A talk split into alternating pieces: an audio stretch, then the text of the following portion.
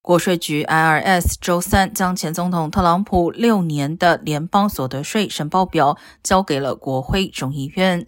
财政部表示，这是遵守一周前最高法院的判决。大法官拒绝了特朗普阻止国会获取这些记录的要求。根据法律，IRS 每年都要对现任总统的纳税申报进行审计。特朗普本身打破了几十年的传统，拒绝公开公布他的纳税申报表。他称是因为这些信息正在接受审计。但根据了解，美国没有法律限制纳税人向公众公布申报表。